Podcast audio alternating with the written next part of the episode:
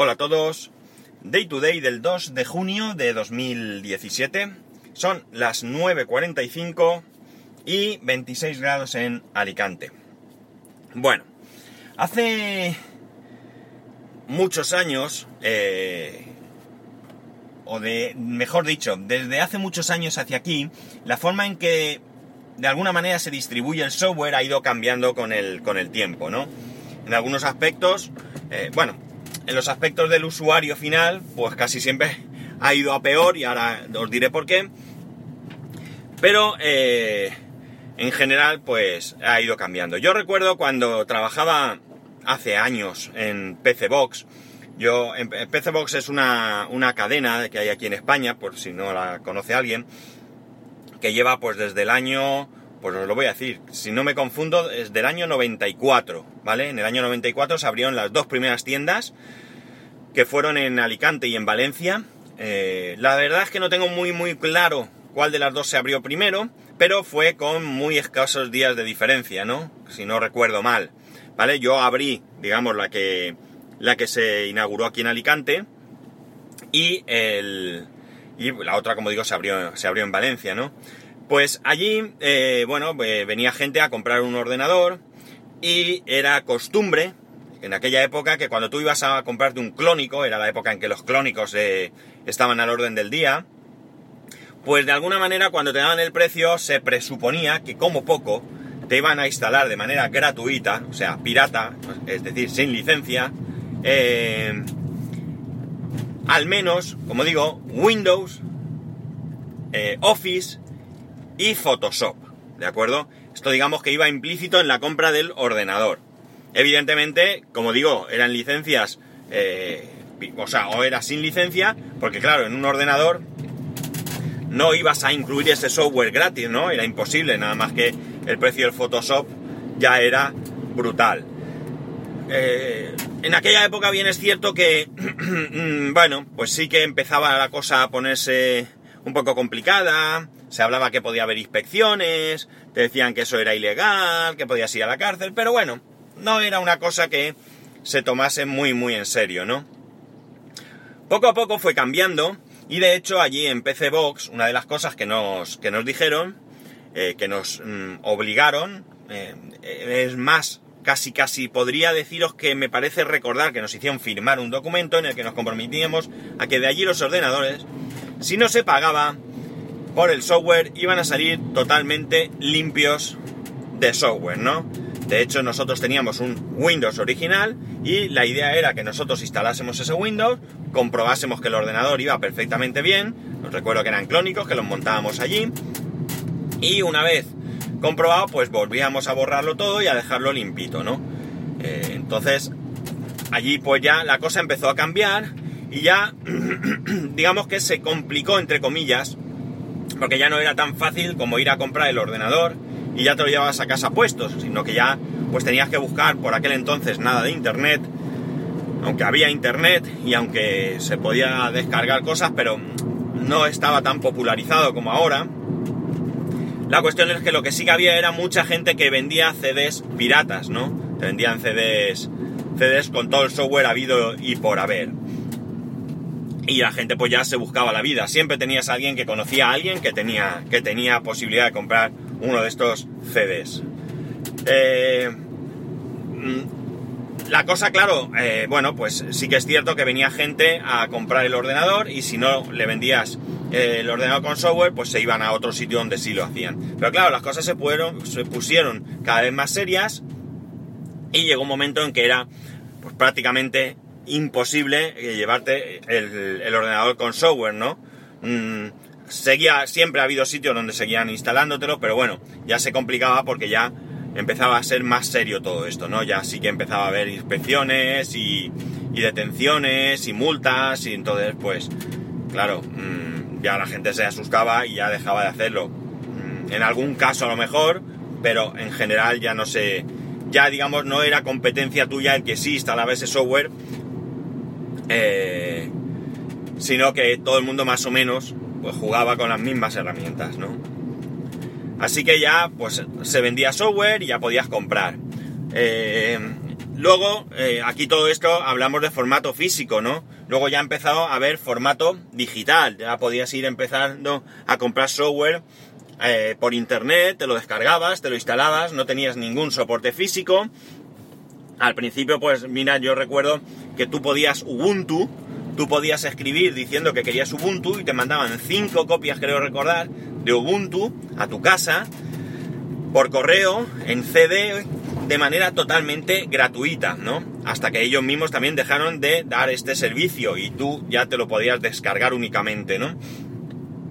Este sistema, pues ha sido el que más o menos hemos ido utilizando a través del tiempo. Tú comprabas una aplicación, pagabas por esa aplicación y ya tenías tu software para siempre. En algunos casos tenías actualizaciones gratuitas y en otros casos tenías y tienes, porque sigue igual, pues tienes que pagar por según qué actualizaciones, ¿no?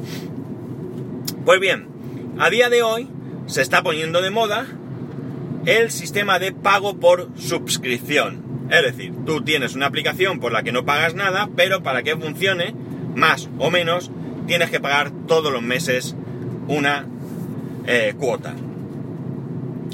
Eh, yo no lo veo mal, es decir, aquí cada cual eh, su negocio lo lleva como quiera y como pueda y como crea conveniente, ¿no? Pero resulta que, claro, eh, yo pienso en personas individualmente y no en su conjunto. ¿Qué quiero decir? Pues, a ver, eh, una persona que trabaje con el ordenador, una empresa que trabaje con ordenadores, debe de pagar por todos aquellos servicios que necesite para el desarrollo de su actividad. Luego entraremos en que pueda ser caro o barato, ¿no? Pero desde luego, si tú necesitas un ordenador y pagas por ese ordenador, cosa lógica, tienes que pagar por ese sistema operativo, aunque bien es cierto que ahora casi todos, por no decir todos, los equipos de marca ya vienen con sistema operativo incluido, quieras o no. Eh, que sí, que luego podemos luchar para que no y tal, pero bueno, en principio es así. Eh, si necesitas una herramienta ofimática, pues tendrás que pagar por esa herramienta. Si necesitas un software de facturación, deberás de pagar por ese software de facturación, porque a fin de cuentas son herramientas para tu trabajo, ¿no?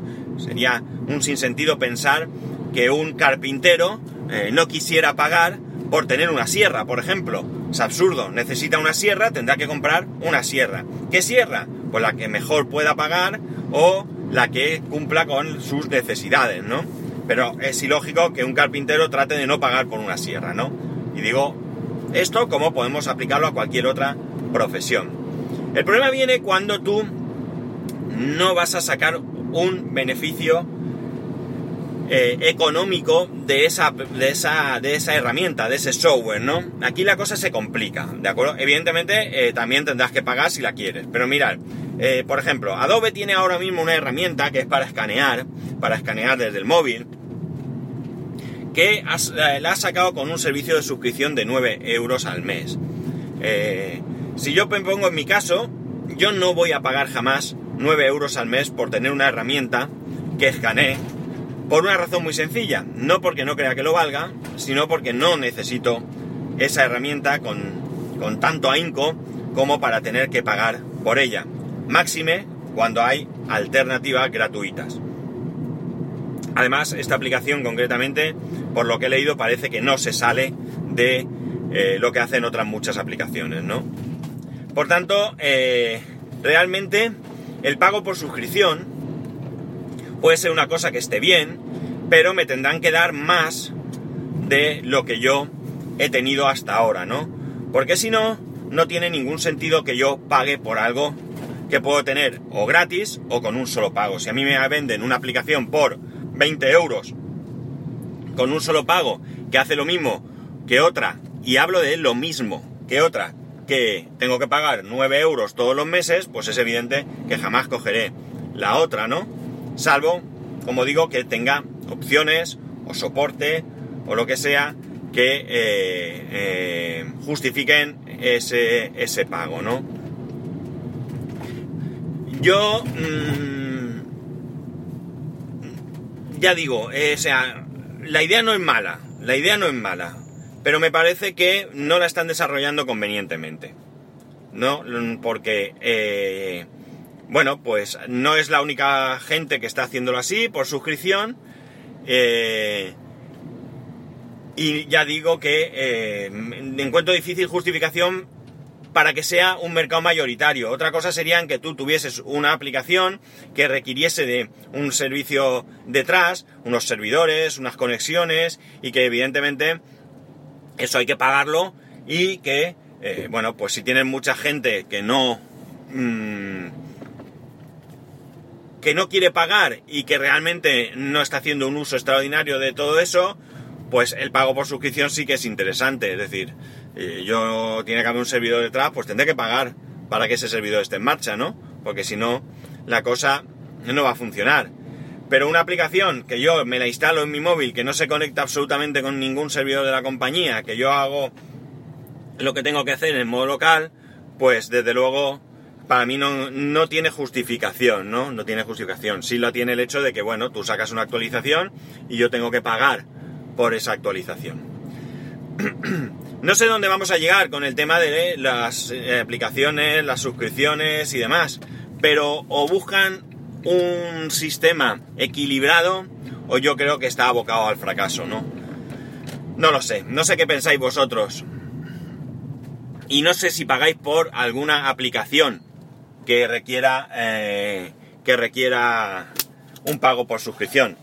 En cualquier caso, ya sabéis que espero que me lo comentéis, que me contéis, que lo podéis hacer en arroba spascual, en spascual arroba spascual.es.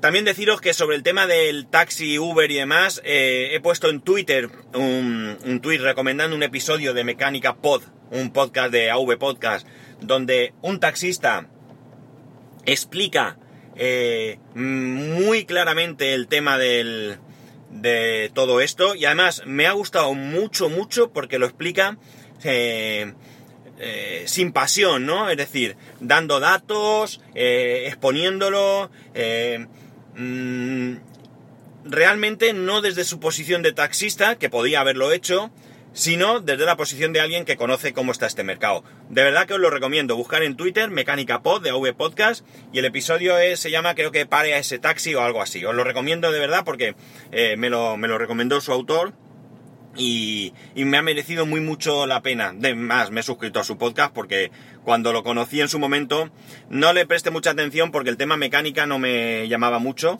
pero creo que está tratando temas muy interesantes. Pues nada chicos, que tengáis un muy buen fin de semana. Eh, y nos escuchamos el lunes.